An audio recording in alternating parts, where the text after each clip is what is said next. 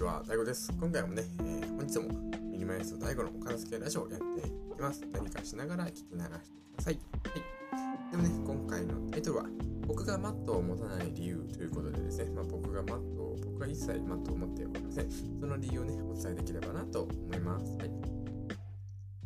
まあ、まず理由3つをね、先にお伝えしますと、まあ、1つ目が選択がめんどくさい。で、2つ目が選ぶ時間が増える。で、3つ目が物が増える。この3つの理由があるので、僕はマットを持っていません。はいまあね、こうマットというと、まあ、キッチンマット、玄関マット、トイレマット、バスマットとね、こういろんなマットがあるんですけども、まあ、皆さんのお宅にもね、まあ、いくつかあるんじゃないかなとは思うんですけども、まあ、僕はね、そういうマット類っていうものを一切持っておりません。その理由をね、お伝えします。まず1つ目のね、洗濯がめんどくっていうのがあるんですけども、まあ、洗濯物が増えますよね、やっぱり。うん、玄関マットを洗って、トイレマットを洗って、で、玄バスマットも洗ってっていうとね、本当にその洗濯物がすごく増えてしまうし、その、しかもそのマット類ってなんか洗濯しやすいものではないと思うし、干すのも結構めんどくさいものだと思うんですよ。T シャツとかだったらね、ハンガーにこうちょちょいとかけて、はい、終了って感じになるんですけども、なんか妙に重いし、変な形してるから、うん、物干し竿にかけて、まあ、あとね、洗濯バサミで固定しないといけないみたいなね、結構めんどくさい部類のものになると思うんですよ。なので、それをマットを持つっていうだけで、まあ、ただでさえね、ちょっと時間がかかるし、手間がかかるし、疲れるね、しんどいあの洗濯がね、すごくさらにこうしんどいものになってしまうので、僕はね、そのめんどくささ、しんどさをなくすために、あのマット類をね、一切持っておりません。ちなみにですね、お風呂から出るときは、えっと、ハンドタオル？ハンドタオルじゃないな。フェイスタオル、まあ、えー、30×120 ぐらいかな。それぐらい、あ、でかいな。80× あ 60×100 ぐらいですかね。そのぐらいのハンドタオルを下に敷いて、あのバスマット代わりにしております。はい。まあ、あの、ハンドタオルなら、じゃフェイスタオルならね、洗濯はすごい楽ちんなので、全然それは負担となっておりません。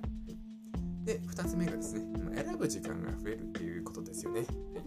物が増えると選ぶ時間も増えてしまうんです。はいこうね、例えば、ああ、これ2日目だけどな、変えようかな、変えないかなとか、まあ、1週間したら変えようかなとか、うん、じゃ2週間にしようかなとか、そう、そういうのを考えなきゃいけないし、あれ、前変えたのっていつだったっけな、あれ、月曜日、火曜日、あれ、どっちだったっけなとか、じゃあ今日変えようかな、でもなんかまだ綺麗っちゃ綺麗なんだよな、めんどくさいし、うん、明日にしようかな、どうしようかなとか、そういうね、すっごいそういう、変えるかどうかの時間もあるし、なんか買い物行く時もね、どういう柄がいいかなとか、こっちがいいかな、あっちがいいかなとか、そういうこう、どっちにするか選ぶ選択肢が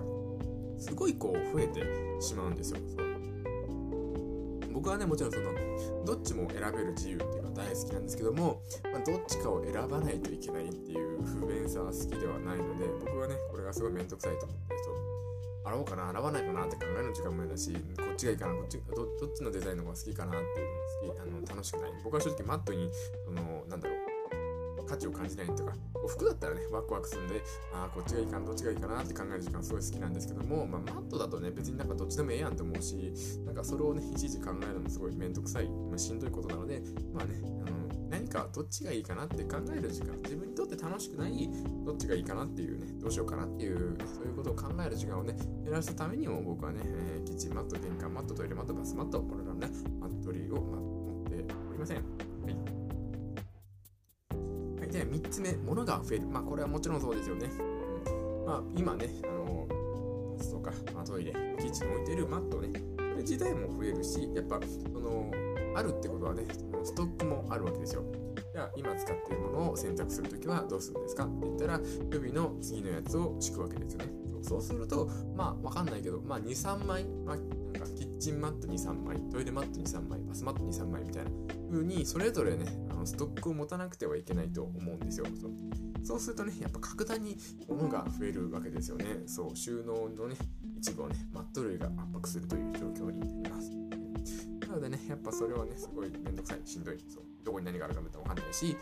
パソコンを管理してね、それを畳んで収納するのもなんか嫌だし、そう、それによってね、なんか収納の圧迫感ってのもだし、なんか物が増えるとね、収納って使いづらくなりますよね。なんか手前のをとかして奥のを取るとか、そういうのやんなきゃいけなくなるし、これとこでどっちに置こうかなとか、どういう置き方がいいかなとかね、そういうことも考えなくてはいけなくなります。そう。物が増えるだけで手間が増えるんです。そう。なんだね、まあ僕は手間を増やしたくない。できるだけ楽にしたいという、間なので、僕はね、物の数を減らして楽にしております。マットもね、その対象というか、マットもそのもうめんどくさいもの、ものが増えるし、手間が増えるものだと思ってるんで、まあ僕はね、マット類を一切持っておりません。はい、1回だけバスマットを買った覚えがありますね。はい、その1回だけかな。キッチンマット、玄関マット、トイレマットは買ったことがないですね。いらないなと思ったんで。はい、以上がですね、まあ、以上の3つが僕が、えー、マットを持たない理由となります。えー、洗濯がめんどくさくなるから、えー、選ぶ時間が増えるから、物が増えるから、以上の3つです。はい、この3つの理由でね、僕はマットを手放して、すごく楽な生活をしております。はい、以上がですね、本日の放送となります。はい、